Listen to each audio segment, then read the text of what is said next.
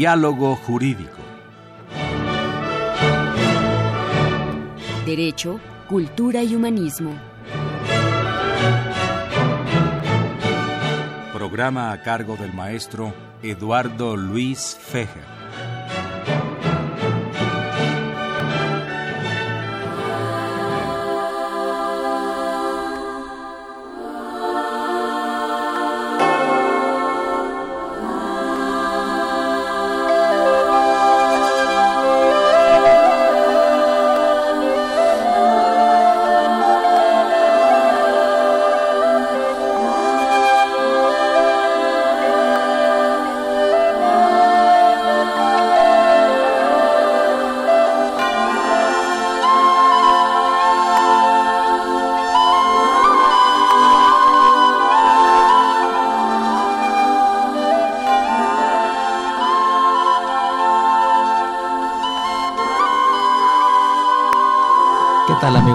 Tardes, los saluda Eduardo Luis Fejer en esta emisión de la Facultad de Derecho, Diálogo Jurídico, con nuestro lema Derecho, Cultura y Humanismo.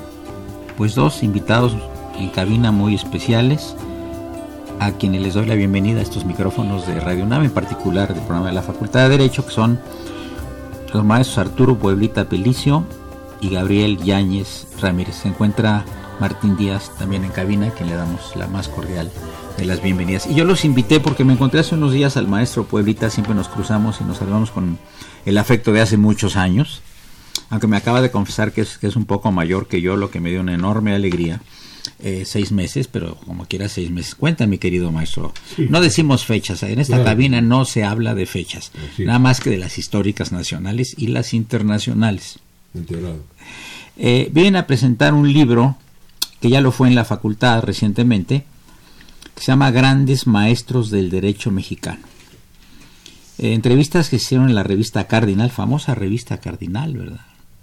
Ya no existe ahorita. No, no existe. Duró muchos años, ¿verdad? Cuatro años duró. Cuatro años. 40, 40 años. Ah, duró, duró, cuatro años. Duró cuatro años. Hace 40 años. Hace sí, claro, claro. Y de ahí la idea de entrevistar a los, a los grandes maestros que lo eran de, de la época Inclusive aquí está eh, uno de los primeros directores de Radio UNAM, Alejandro Gómez, que fue el que inició el movimiento estudiantil de, 29, 1929, ¿no? Sí, fue un luchador de la autonomía universitaria. ¿Cuál es la idea, César, eh, al, al, realizar este libro? Gabriel. Gabriel. Gabriel, perdón. Gabriel. La idea fue que después de ya muchos años, 40 años, sí habíamos, eh, nos habíamos reunido, a, que lo hacíamos con mucha frecuencia, a recordar esos años en los que tuvimos la oportunidad, que fue un gran gusto y una gran experiencia, de llevar a cabo un proyecto editorial que rebasó todas las expectativas y los objetivos que nos habíamos planteado, que fue recopilar y volver a publicar las eh, entrevistas que están en la, la, revista Cardinal a grandes maestros del derecho mexicano, que muchos de ellos fueron nuestros maestros y que muchos nos apoyaron y muchos nos orientaron en este, en esta, en este proyecto tan interesante.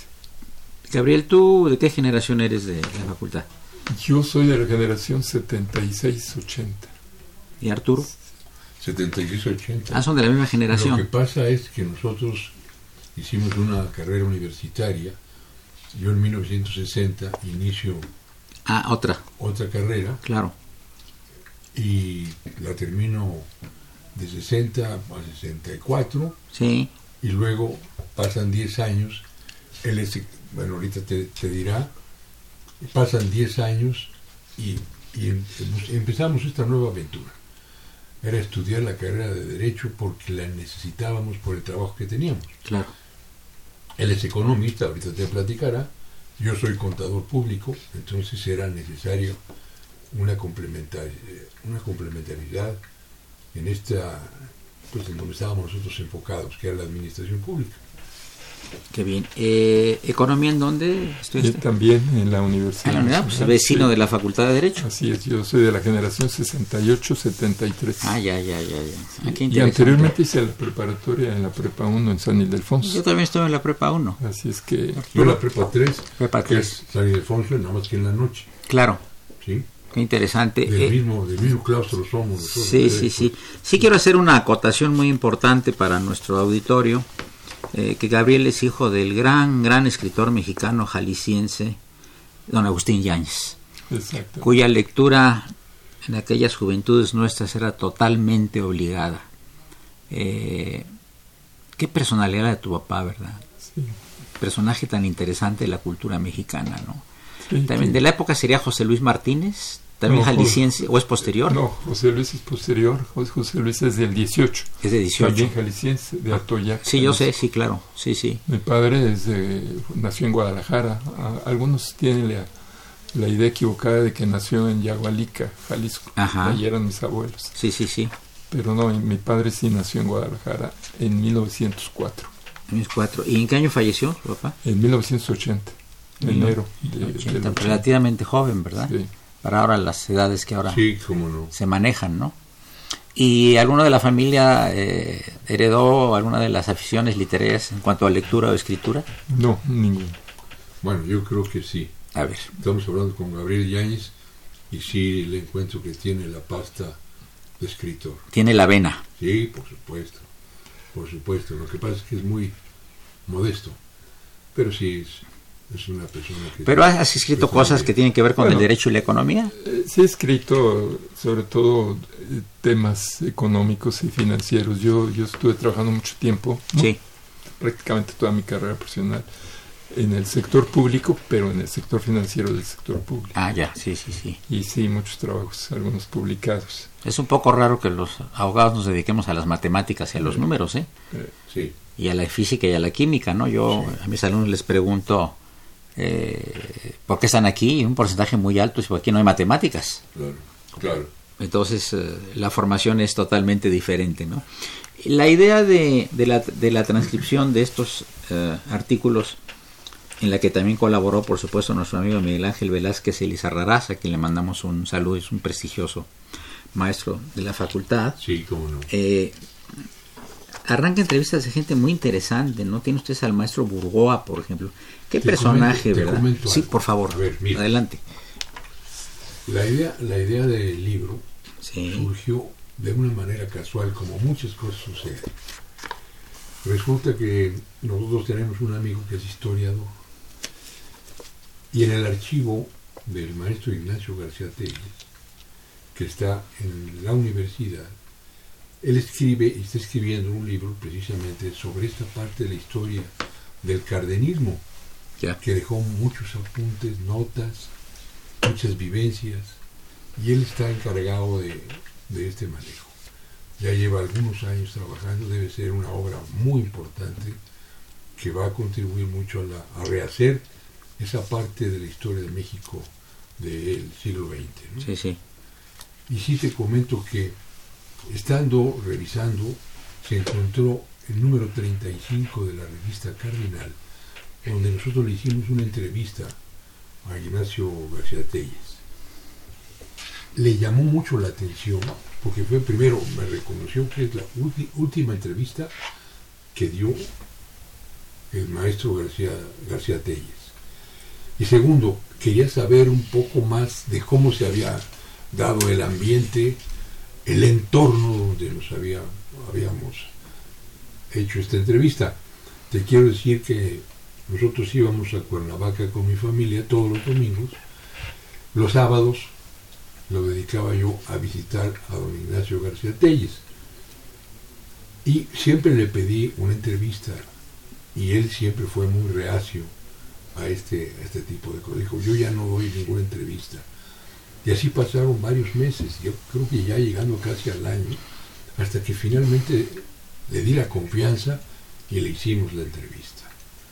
Después ya lo visitaba y ya me platicaba algunas anécdotas que vienen en la propia entrevista, que nos parece a nosotros muy ricas de información sobre este, sobre este punto de vista, algunas vivencias que, Sí, él, cómo no. que él tuvo. Sí. Entonces, de ahí, el doctor Luis Medina, que es el historiador del que yo te hablo, que estaba en el archivo, en ese empeño intelectual, pues manejó la idea de que cuántas entrevistas se hicieron. Entonces, de ahí empezamos a, pues a motivarnos Y a reconstruir. y a reconstruir. Lo platiqué con Gabriel Yáñez, con Miguel Velázquez Elizarrarás, hicimos la recopilación, Martín Díaz, que está aquí presente, a quien también yo saludo con todo afecto, fue el que se encargó junto con los jóvenes, con jóvenes nuevos eh, titulados, o también eran estudiantes, pasantes, y contribuyeron a este trabajo de recopilación, de, de- de recobrar este, este material. Y fue así como finalmente lo platiqué yo con el ministro Juan Silva Mesa. Él era muy afecto a, a este tipo de, de recobrar información. Excel- Excelente persona y excelente jurista. ¿eh? Sí, como no, sí, como no.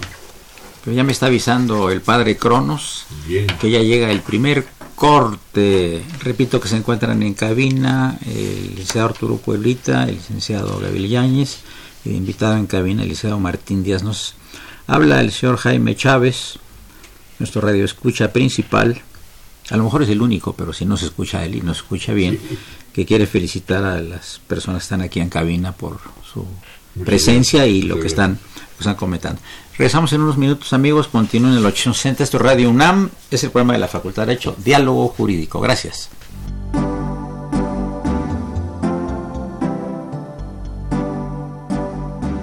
Está usted escuchando Diálogo Jurídico, Derecho, Cultura y Humanismo.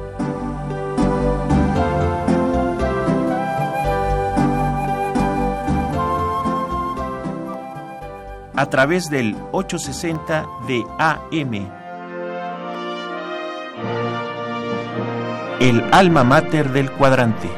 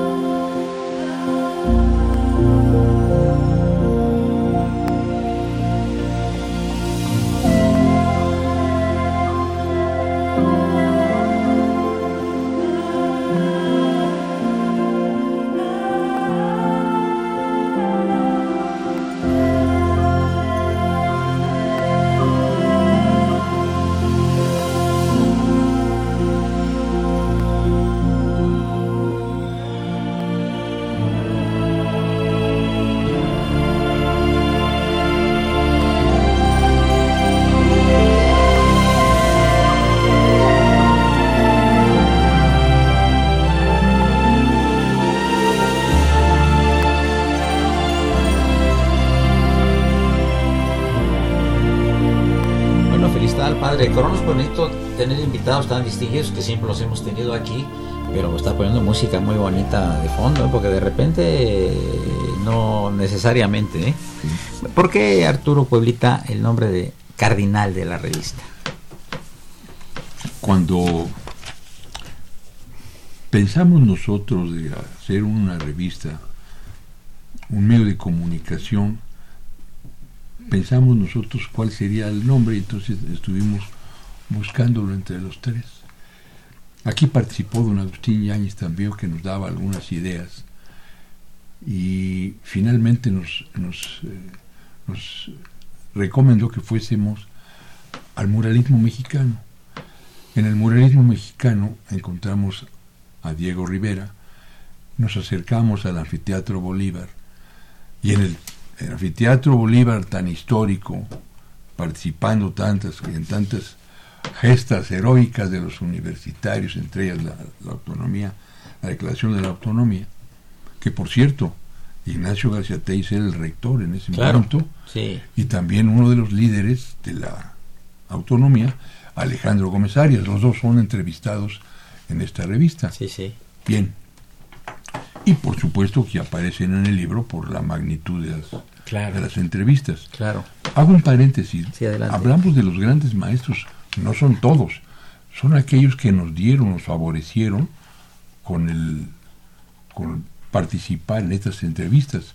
Hubieron muchas invitaciones y finalmente pues reco- recopilamos en esos cuatro años de vida a estos 21, 21 grandes maestros de la universidad en general, que son ma- maestros que, por ejemplo, ocho fueron eméritos. Claro. Dos fueron rectores, está el maestro Carpizo, eh, ya dijimos el maestro Ignacio García Telles, Claro. hubieron también dos recipiendarios de la medalla Belisario Domínguez, Sí, sí, claro. gente muy connotada que finalmente pues al paso del tiempo enriqueció Aquí, nuestra- tiene- aquí nuestra tienen, eh, por ejemplo, este Sí. Gabriel y Arturo, ¿sí? una entrevista con Aurora Arnaiz Amigo, la maestra que ya nos dejó, se adelantó del viaje, pero la vida de ella, qué barbaridad, qué interesante, fue revolucionaria, pero fuerte. En la En Guerra Civil en la Guerra Española. Civil Española, y luego se murió su hijo y le fusilaron al marido, Sí, y luego vino a. México y hizo carrera aquí. Sí, Un personajazo la maestra, no. ¿verdad? sí, cómo no. Hizo un libro, ¿no? Eh, Se, se llama La Comandante. Estado, ¿no? Pero aparte uno autobiográfico que se llama La Comandante Julia.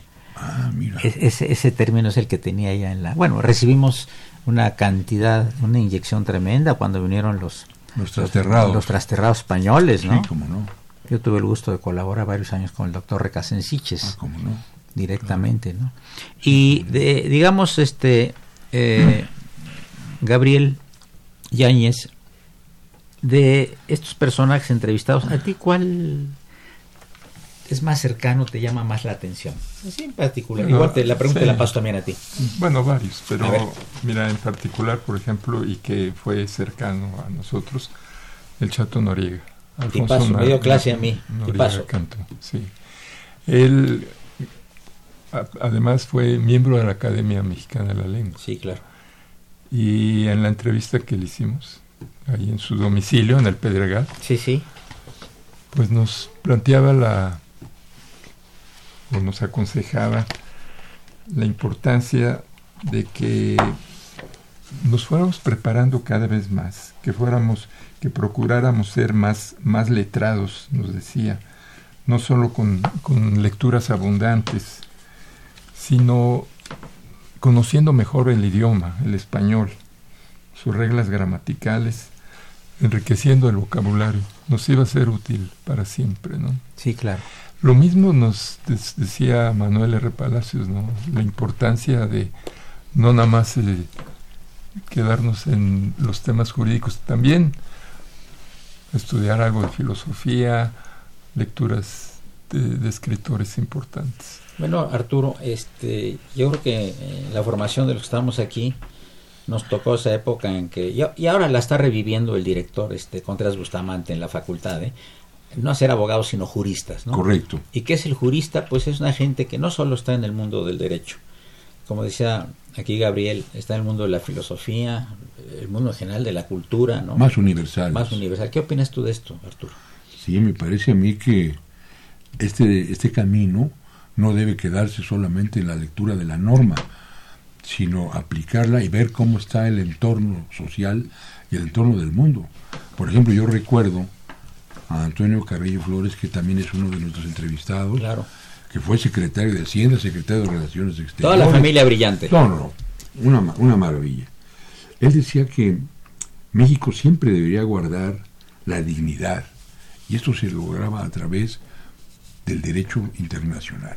Claro. Era un inter- internacionalista, Sí, sí, sí. un financiero también, pero era un hombre que, quería México. Sí, claro. Y siempre puso los diques necesarios desde el punto de vista de la diplomacia en base al derecho internacional. Mira, la, eh, Alejandro Gómez Arias, que también es un hombre universal, un gran periodista, un gran luchador social, Sí, sí. nos hablaba él también de la necesidad que México tenía de adoptar un sistema realista de la distribución de la riqueza. Esto lo está diciendo, lo está diciendo hace 40 años. Muchas de las cosas que dijeron nuestros queridos maestros entrevistados, pues por supuesto que están vigentes. Mira, el maestro don Héctor Fixamudio, que afortunadamente lo tenemos entre nosotros, que es eh, un hombre sabio, Claro. un gran jurista, nos hablaba él de que la Suprema Corte debe acen- acentuar la independencia. Uy, qué más que, qué más que las condiciones vigentes siempre, Claro. de todos los años, Sí, de en 40 todos los países, acá, las todos cosas en todos los países tienen que Por ser. supuesto. El maestro Cervantes Ahumada se adelantó en 1979, le hicimos la entrevista y dijo, la banca debe ser nacionalizada. ¿Cómo le hicieron y cómo va- re- resultó por la mala implementación? Esa fue otra cuestión. Pero bueno, él, él estaba pensando también en la distribución de la riqueza y que los ahorros no se los llevaran al exterior, Claro. los ahorros de los mexicanos. Claro. Y así, y así el maestro, el maestro García Telles, pues nos platicaba de esa gesta cuando fue rector y que fue propuesto por Emilio Portes Gil, que le habla por teléfono a su casa y le dice, quiero hablar con usted, siendo presidente provisional Sí, sí. de México, en 1929, pues lo, lo manda a, a ver la universidad y hacerse cargo de la, Claro. de la autonomía universitaria. Claro. Esto también pues está en las, en las páginas y en, la, en el ADN de todos los universitarios que hemos eh, tenido la oportunidad de estar en la universidad y que seguimos estando Claro. ya con una antigüedad respetable, bueno, respetable para mí, pero el hecho de pertenecer al claustro de profesores de la Facultad de Derecho Claro. Nos, nos da, a, a todos nos da orgullo. Sí, 100%. Eh, tú como, como economista, eh, que los hubo, y hoy antes existen todavía, pero había gente muy, muy brillante, ¿verdad? Claro. Como economista, con mucha visión de, de futuro, ¿no? Trataste a algunos maestros tú ahí en la Escuela Sí, de Economía. También eh, tuvimos el privilegio de que nos diera clase de teoría del Estado el maestro Andrés Serra Rojas. Claro. Él nos decía en la entrevista que las que grandes transformaciones constitucionales y legales han surgido de la facultad o surgieron de la facultad de Derecho. Sí, claro. Y nos decía que esas transformaciones son procesos que duran muchos años, no, no se dan de un día para otro, pero que se requiere desde luego elevar los niveles de educación, de cultura, de, la población. Serra Rojas fue uno de los fundadores de la Escuela Nacional de Economía. eh, sí. Y también, bueno, pues... Fue secretario del Trabajo también, ¿verdad? Y Previsión Social. Claro, Rojas, ¿no? claro, sí, por supuesto, Y además un gran administra- administrativista, ¿verdad? Sí, por que toda la supuesto. cuestión administrativa en sus Claro. tratados y Sí, sí, sí, no. sí, yo lo traté. Senador de la República. Sí, ¿no? Un tipo Sí. de primera más como Sí. persona, de una modestia. Recibe de la una- medalla Belisario Domínguez. Sí, y de una modestia, de una humildad, ¿verdad? De verlo todos los días llegar a su clase de 7 de la mañana y llegar al cuarto para las 7 en taxi. Sí, sí. Era Sí, verdaderamente Cumplía, por, Ah, cumplía heroico. como los grandes. heroico y ya con más de 90 años. Tú, tú, este, Artur, ¿qué clase estás dando en la facultad? Yo soy dando Derecho del Trabajo. Derecho del Tra- Ah, pues en unos, en unos minutos vamos a tener aquí eh, una conexión telefónica con el, el doctor José Dávalos, Ah, cómo no. que acaba de sacar un Sí, libro no. este, sobre, eh, se llama Justicia en el Trabajo, Sí, cómo no. que es una recopilación de todos sus, todos sus artículos Sí. eh, que ha escrito a lo largo de muchos años Sí. en, eh, en varios periódicos, ¿no? Sí, Tendremos en un momento un, un pequeño enlace telefónico. ¿Qué otra cosa podrías agregar de la Escuela de la, Economía? La Escuela Nacional de Economía, bueno, se desprende de la, de la Facultad de Igual que Derecho, Ciencias Políticas. Sí. Y O, de los también la de trabajo, ¿no? Claro.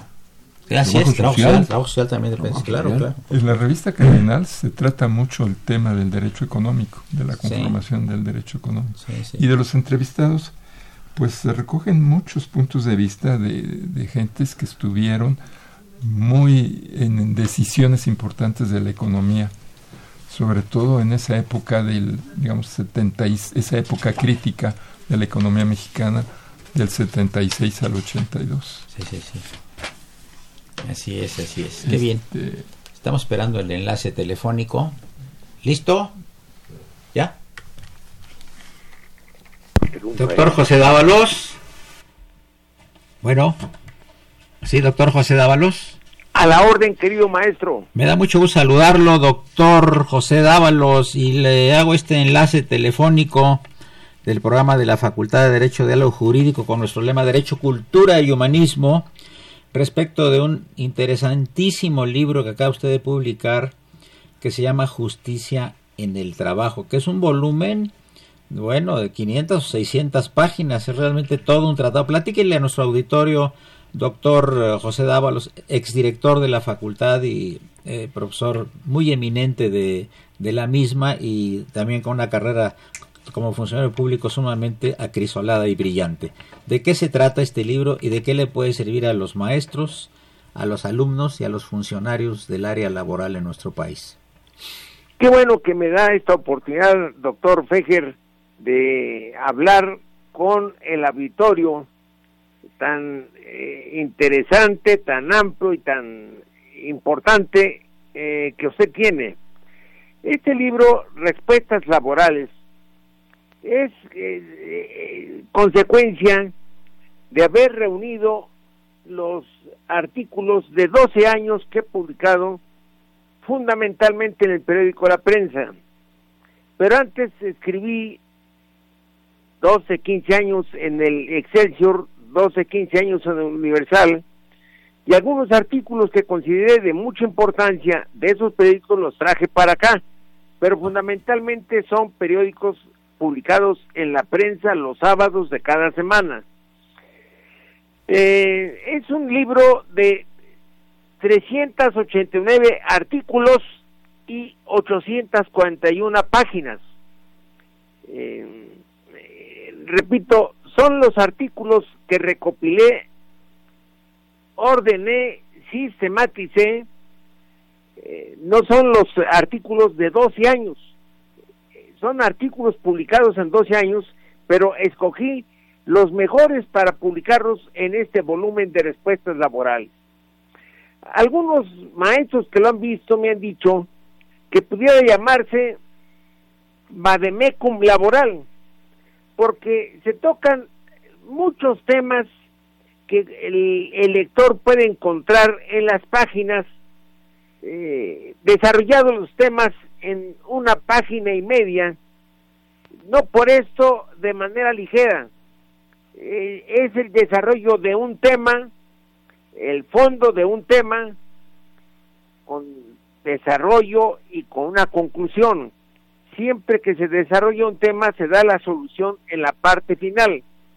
Eh, por ejemplo, se encuentran aquí temas como sobre taxistas, sobre futbolistas, sobre trabajadores honorarios, sobre niños, sobre mujeres.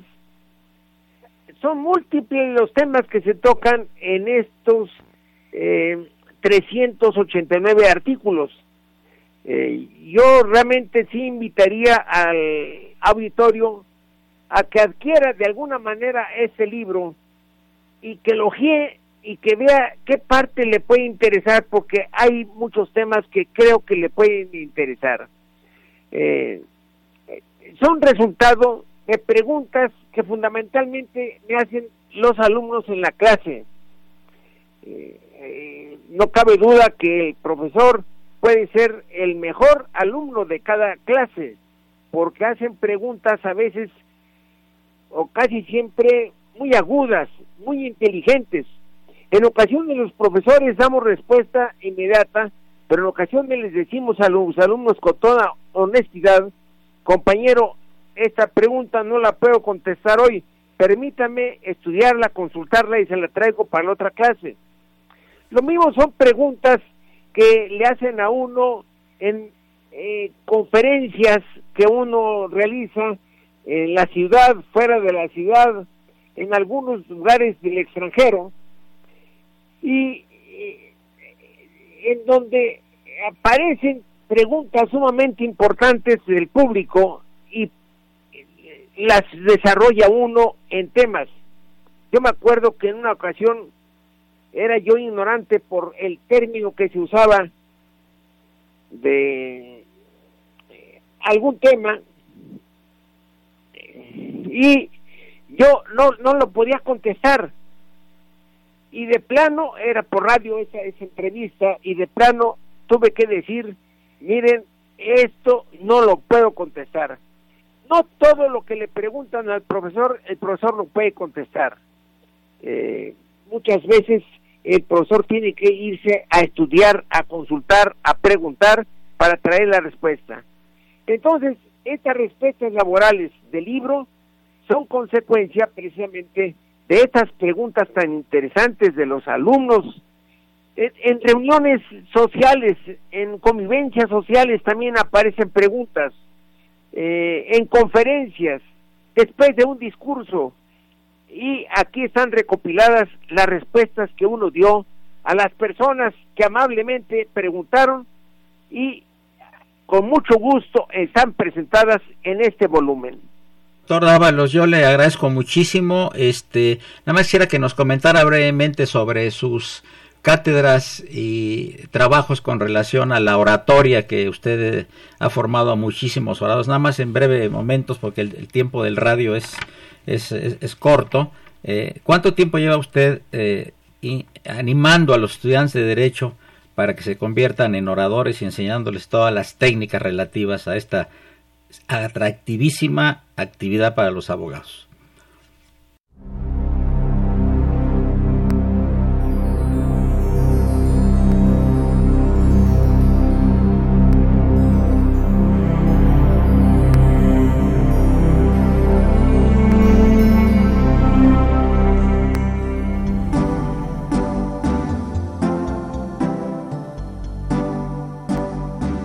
Está usted escuchando Diálogo Jurídico, Derecho, Cultura y Humanismo.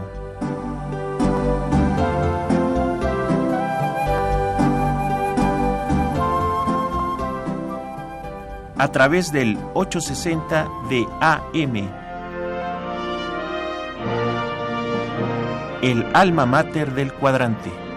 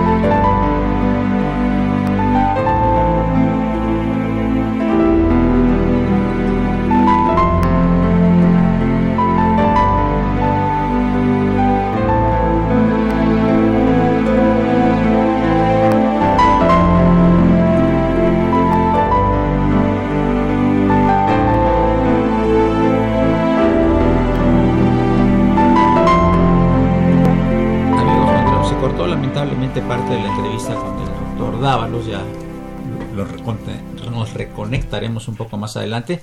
Eh, están aquí eh, Gabriel Yáñez y Arturo Pueblita. Eh, la personalidad de Ricardo Torres Gaitán, Arturo Pueblita, que está aquí entre los entrevistados. Cuéntame, por favor, un poco. Sí, cómo no. Un economista, ¿no? Tuvimos una, la gran oportunidad de acercarnos con el maestro Ricardo Torres Gaitán. Sí.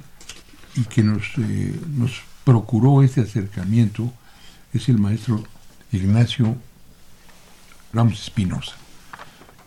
Su paisano, su paisano. por supuesto. De, de, de, Comán. ¿Cuál Comán? ¿Cuál Comán? Exacto. El estado de Michoacán, ¿sí? El maestro Ricardo Torres Gaitán fue, fue formador de unos cuadros muy importantes que manejaron este país en los años 40, 50 y 60. Fundamentales para el país. De economía, sí. Sí, claro. Lo entrevistamos nosotros porque participó, participó mucho en la confección de las leyes en materia financiera del agro, cómo incorporar al agro a través de recursos y dándole una gran transparencia. Fue generador de las ideas del, Banco de Crédito Rural, del Banco Ejidal, del Banco Agropecuario, en fin, es un hombre entregado a todas estas, a todas estas tareas que contribuyen en mucho a que los economistas pudiesen participar en el mundo de la, de la administración pública. Ah, muchos de ellos eran este, también abogados, ¿no, Gabriel? Abogados y economistas, ¿verdad? Muchos Sí, ¿no? abogados economistas. Y además sí. gente de gran cultura, ¿no? Y con una formación eh, pues muy interesante, inclusive a veces europea, ¿no? Así Habían es. estudiado en el extranjero y demás, cómo ¿no? no. Sí, así es. Pero a mí me gustaría mucho que Gabriel nos platicara un poco de la época cuando se conformó la, la revista. Pues como comentaba, Ajá. fue una experiencia muy enriquecedora para muchos que nos eh, iniciamos en esta en estas tareas editoriales. Sí, sí. Para muchos compañeros que participaron en la revista, este, pues fue un gran aprendizaje. La revista no nada más este, había colaboraciones, algunos compañeros eh, ideaban crucigramas, Ajá. que a la revista le, le pusimos cardigramas, Cardigramas. otras nos dibujaban caricaturas o recopilaban este, algunas semblanzas Sí. interesantes. ¿no? Sí, sí. Pero para nosotros que estábamos trabajando para la revista, digamos, a través de un consejo editorial, pues resultaba muy interesante todo el proceso. Desde planear el siguiente número, que lo hacíamos con mucha, con mucha an- anticipación, luego solicitar colaboraciones, solicitar entrevistas y luego ya todo el proceso que fuimos aprendiendo, eh, por ejemplo, de aprender los signos tipográficos, Sí, claro. En la época. revisar las pruebas que en ese entonces eran pruebas de galeras, las Sí, famosas claro. pruebas de galeras, hacer, ir marcando las correcciones y luego ya pues, las pruebas finales. Y finalmente organizar la distribución de la, de la revista, que lo hacíamos antes de las 7 de la mañana, estábamos. La revista se distribuía gratuitamente. Ya. Y en cuanto al número del, del tiraje, llegamos a 300 mil en total. 300 mil. En total, sí. Ah, sí. 300 mil. eh, Aparejado con financiamientos que te quiero, les Sí, que sí, queremos sí. comentar. Sí, sí. Mira, el primer patrocinador fue la Universidad Nacional Autónoma de México a través de la dirección de prensa. En ese entonces el subdirector era el maestro Tomás Caparroso, que es maestro de la plantilla actual de, de profesores de la facultad. También la Facultad de Derecho nos dio recursos a través de Nacho Ramos Espinosa, a través de Guillermo López Romero, que eran los secretarios generales de estos Claro. en esos tiempos. Entonces, eh, desde luego cumpliendo la instrucción de los señores directores, nos daban los recursos. Otra manera de financiamiento, desde luego, fue la Comisión Nacional de los Libros de Texto Gratuitos.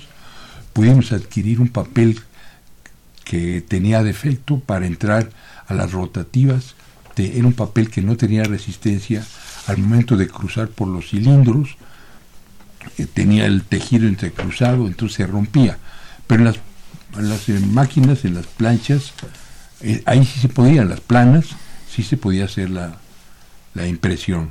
Entonces, también ahí, muchos maestros nos dieron recursos a través del importante eh, cargo que tenían Claro. en la administración pública y en la privada, ¿eh? Claro, claro. porque eran maestros comprometidos, vieron que había posibilidades de, de ir creciendo y esto fue lo que nos... Por eso llegamos a los 300 mil pesos a los que se refiere Y para la época, que era, 300 que era dinero, ¿eh? ejemplares, sí. Vaya que era dinero. Sí, de ejemplares, por supuesto. Y pues sacábamos alrededor, primero, en la primera época 10 mil y luego ya bajamos a 5 mil, pues en función de- del tiempo y la participación de 34 maestros en total. Sí, sí. Tú mismo estuviste Sí. presente con, con grandes eh, aportaciones en tus artículos y la poesía, por supuesto, también que eres un reconocido. Por favor. Los entrevistados son ustedes. Sí, señor, pero, pero tengo que decir, echar la flor, aunque después te aviente la maceta. Sí. Bien, llegamos a la penúltima parte del, del programa. Eh, les recuerdo que se encuentran invitados los maestros Arturo Pueblita y Gabriel Yáñez y saludamos con afecto una llamada del doctor Alfonso Muñoz de Cote que felicita a los panelistas de esta tarde. Muchas gracias. Continuamos en unos minutos. Soy Eduardo Luis Fer, es el 860. Esto es Radio UNAM. No le cambie. Gracias.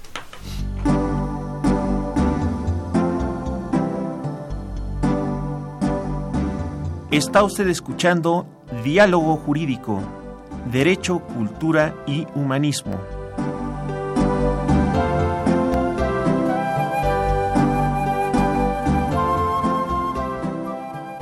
A través del 860 de AM. El alma mater del cuadrante.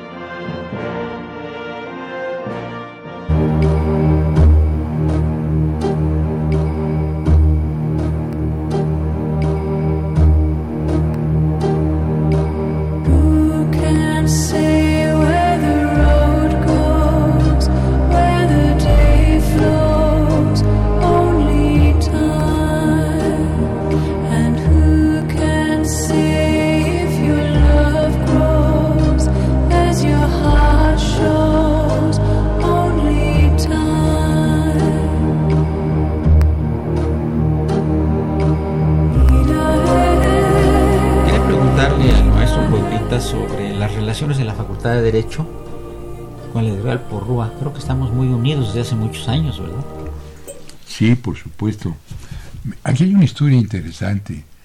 El maestro don Daniel Cosío Villegas se refiere que antes de 1933, pues había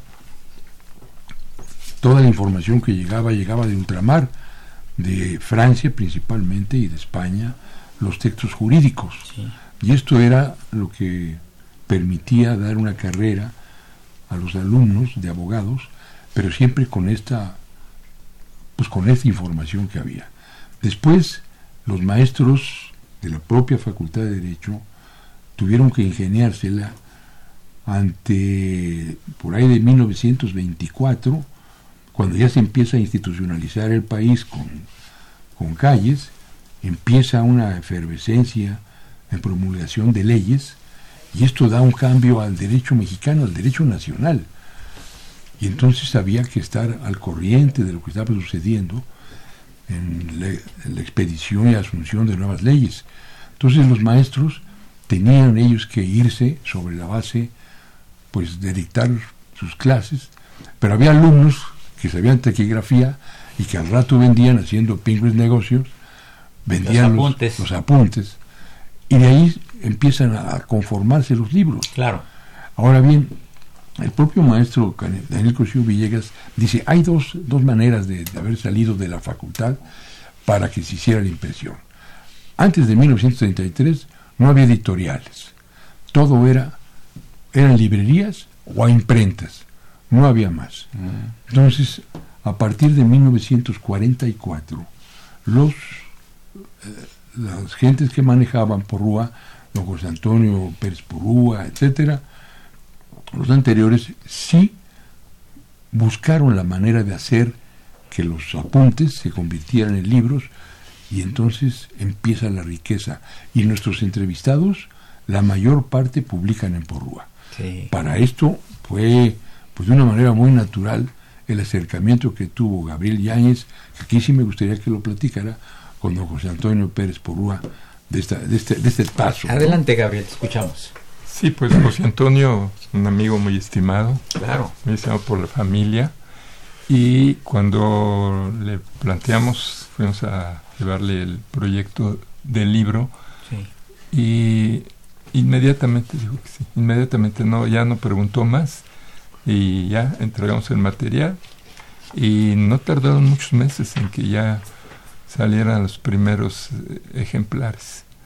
Pero estamos muy agradecidos y reconocemos mucho el, el apoyo que siempre nos ha dado. La labor y personalmente es un hombre de cultura, una gente muy agradable, Sí. muy tratable, muy sencilla, ¿no? Muy sencilla, y sí. que ha hecho realmente una enorme labor, de cultura en todos los sentidos en este país. ¿no? Sí. sus libros. Estoy viendo aquí que, que esta obra se terminó de imprimir y componer y encuadernar el 11 de abril de 2019. Correcto. es Hace unos meses nada más. Sí, correcto. Ajá, eh, decías quiénes estuvieron en la presentación de- del libro en, ahora en agosto.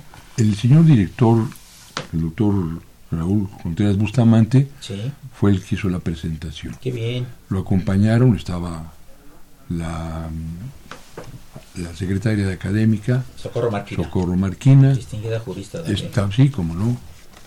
Desde luego estaba Víctor Garay Garzón, Garzón, el secretario general, el claro. secretario general de la facultad, don Juan Silva Mesa, ministro en retiro. ministro en retiro, que nos hizo una locución formidable Sí, sobre tiene la unos discursos fantásticos. ¿eh? Yo lo he Sí, escuchado ahí. cómo no, No, no, es de una gran un profundidad. hombre de mucho talento. Sí, por supuesto. Sí, sí. Es un hombre innovador por claro. naturaleza. Sí, sí, es un dínamo. Sí, cómo no, claro, es un generador de nuevas ideas Claro, y de... claro. Es un progresista Igual que el natural. director de la facultad. Ya ves en qué, en, qué, en qué lugar tenemos a la facultad. Estamos hasta arriba en todas las facultades de habla hispana. Gracias a Contreras Bustamante. Por- es una realidad. Por supuesto, Ah, por ¿y luego? supuesto que sí. Luego estuvo, estuvimos nosotros tres, estuvo Gabriel Yáñez participando, también eh, Miguel Ángel Velázquez Elizarraz y un servidor. Sí, sí. Y fue un evento, eh, pues sí tuvimos éxito, pero no invitamos más que la familia, pero sí se llenó el, El auditorio. el auditorio, el aula magna Jacinto Payares. Ajá, sí, sí. Estuvo con una gran resonancia, sí. Ahora, e- esto realmente es, es, es, es una lectura eh, importante para los profesores, pero muy importante para los alumnos también, Exacto. porque en estos artículos sobre estos personajes que voy a mencionar, pues hubo una gran visión de futuro. Sí.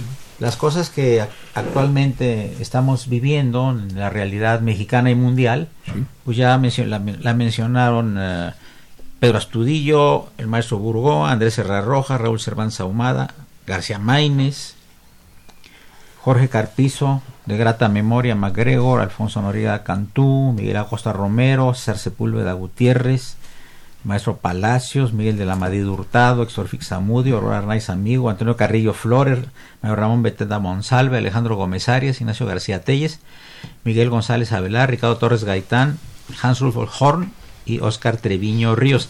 Eh, Miguel González Avelar, muy inteligente persona, eh, un muy buen jurista y ¿Cómo un no? ex- fue secretario de Educación Pública Sí, claro. y además con una afición a los palindromas, ¿verdad? Sí, sí, cómo no. Pero muy buen tuvimos tipo, buena tuvimos persona. Gabriel ¿eh? Yáñez y yo Sí. la oportunidad, la gratísima oportunidad de trabajar con él Ah. cuando era secretario de Educación Pública. Sí. Estábamos en la Secretaría Particular con él. Ah, mira. Ya verás tú que lo que pudimos nosotros aprender de las decisiones que se tomaban en ese, en ese entonces, era la época en que el presidente era el señor Miguel de la Madrid, Sí, que también es uno de los entrevistados sí, sí. y que siendo candidato a la presidencia nos abrió un espacio en su agenda para que hiciéramos una, una entrevista y conocer parte de su programa de gobierno, etcétera. Estamos, estamos hablando de una un- pues un, un testimonio de hace 40 años que lo recogimos nosotros gracias a la opinión y el impulso de, de grandes amigos y, y bueno, también a la participación de los jóvenes que nos ayudaron. Como el señor Martín Díaz aquí presente. Martín Díaz, sí, correcto. Aquí, por ejemplo, del licenciado González Avelar, que tuve el gusto de tratar, Sí, escribió sobre la Constitución de Apatzingán, correcto. sobre la Suprema Corte y la política, México en el umbral de la reforma, testimonio sobre Mario de la Cueva y sus palindromías. Correcto. Atletario, dice. Sí. Hay Clipperton, la isla mexicana, la Ah, isla claro, de sí, Clipperton. cómo no, ¿Qué, claro. qué- La antigua isla de la pasión. Sí, que este, digamos, qué Sí. historia la que se citó ahí Sí. de lo más interesante. Ahí está una Sí, película que dicen que, por cierto, no es muy buena, Sí, pero si se adentran, amigos, en la historia de la famosa Isla de la Pasión, sí, como que está no. como a mil kilómetros de Acapulco, más o menos, ¿no? Sí. ¿Y qué fue lo que pasó durante la Revolución Mexicana? no. La tragedia Los de la isla de Cap- abandonaron, los, los abandonaron, abandonaron, sí, sí, sí. Y casualmente, eh, fíjense, amigos del auditorio, que en alguna reunión hace algunos años, eh, estaba yo en un grupo y le pregunté, yo me presenté con una señora muy distinguida y le digo, ¿cuál es el apellido de usted? Y me dijo Arnaud. Arnaud era el apellido, sí, Exacto. correcto. Y me, el le digo, capitán Arnaud. Sí, dice, y le digo, ¿y qué tiene usted que ver con la isla de la pasión?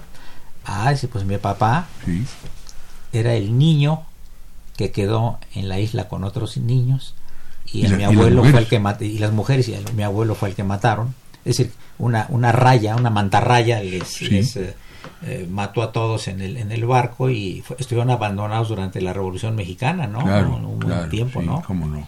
Capitán Arnaud fue nombrado ahí como el encargado militar de la isla que es una isla que sí. eh, eh, producía guano es una especie sí. de volcán apagado Sí. y había nas- varias Ahora ya está cubierto de coral.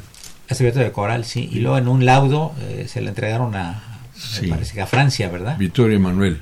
Vittorio, el rey Emanuel, ¿no? Sí. Pero lo que pasó ahí en la isla de la Pasión, ya haremos algún... Yo recuerdo, y el padre Cronos, eh, que está aquí presente, no me dejará mentir como dicen, Sí. pero creo que uno de los pr- primeros programas, ah, el primer programa, bueno, no fue el segundo, porque el primero lo inauguró el doctor Serrano Migallón, fue el segundo programa, ya así más formal, eh, fue con la nieta del capitán Arno, Ah. Sí, porque se quedó una persona encargada del faro, que era una persona alcohólica y que empezó a violar a las mujeres ahí en, en la isla. De raza negra. Sí, hasta que eh, la, la, la, digamos, una de las damas, la esposa de la viuda del capitán Arnaud, pues se le ocurrió eh, darle alguna de beber y luego una nana con una piedra le partió el cráneo, Sí. porque era la única forma de que no siguiera violando. Correcto. Y en ese momento apareció un barco y que ya se los regresó a México. Venustiano Carranza los condecoró, y Sí, etcétera. no. Vean Sí, lo de la Isla no. de la Pasión, búsquenlo en, en internet o en Sí, algún libro no. porque realmente es particularmente interesante. Pues hemos llegado al final del, del programa. Don Gabriel Yáñez, hijo del distinguidísimo escritor mexicano Agustín Yáñez. Muchas gracias por No, tu gracias. presencia y comentarios. Al contrario, muchas No sé si quieras mandar algún último Y mensaje, bueno, por favor. simplemente este, que resulta de, muy interesante releer y analizar estas entrevistas y pues todos los artículos de la revista bajo una perspectiva muy distinta de hace 40 años, pero podemos ver cómo ha ido evolucionando. En aquella época nos tocó, por ejemplo, cuando eh, estaban con los cambios ya para lograr una mayor democracia con la ley la ley de organizaciones políticas A Lope. la LOPE y Sí, sí. partidos políticos como se llamaba Sí, sí, así. Eh. Sí, exactamente. y las semblanzas y todos los artículos eh, resulta interesante Una época del. México de hace 40 años así es Sí. que ya se fue, pero que perviven estas páginas y que muchos no. temas que trataron los maestros fue con Sí, gran visión, no. ¿no, Artur? Así es, señor. Muy bien. Si te comento nada más. Sí, El libro está en Porrúa. ok. Hay algunas otras librerías. Y las los 40 números de la revista está en la biblioteca de la Facultad de Derecho y en la biblioteca central de la universidad. Ah, perfecto. Está en la hemeroteca también, se puede consultar. Ok. Y bueno, pues agradecerte tu fineza y habernos invitado a este espacio tan digno de la Facultad de Derecho como es diálogo jurídico. Muchas gracias. eh, muchas gracias eh, a Socorrito Montes, que está en la operación en los controles.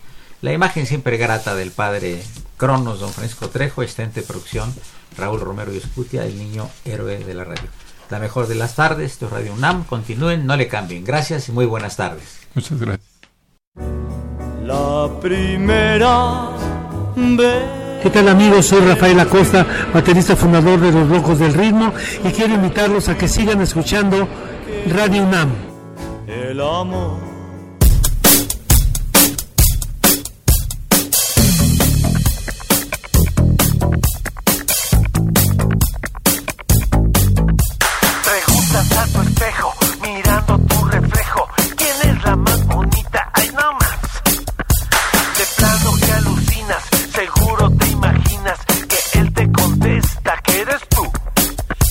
Te crees que por ser solo una mujer me vas a engañar? Andas a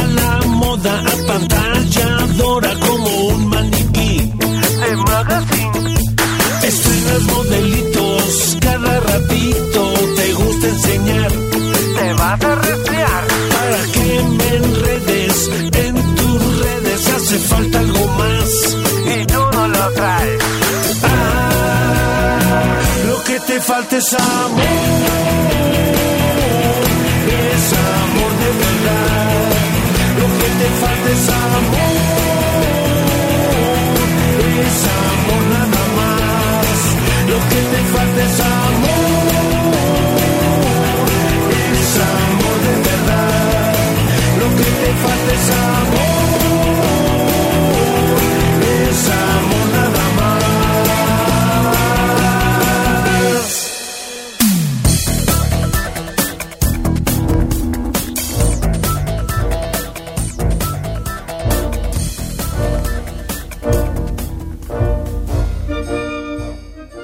Diálogo Jurídico fue una coproducción de Radio UNAM y la Facultad de Derecho.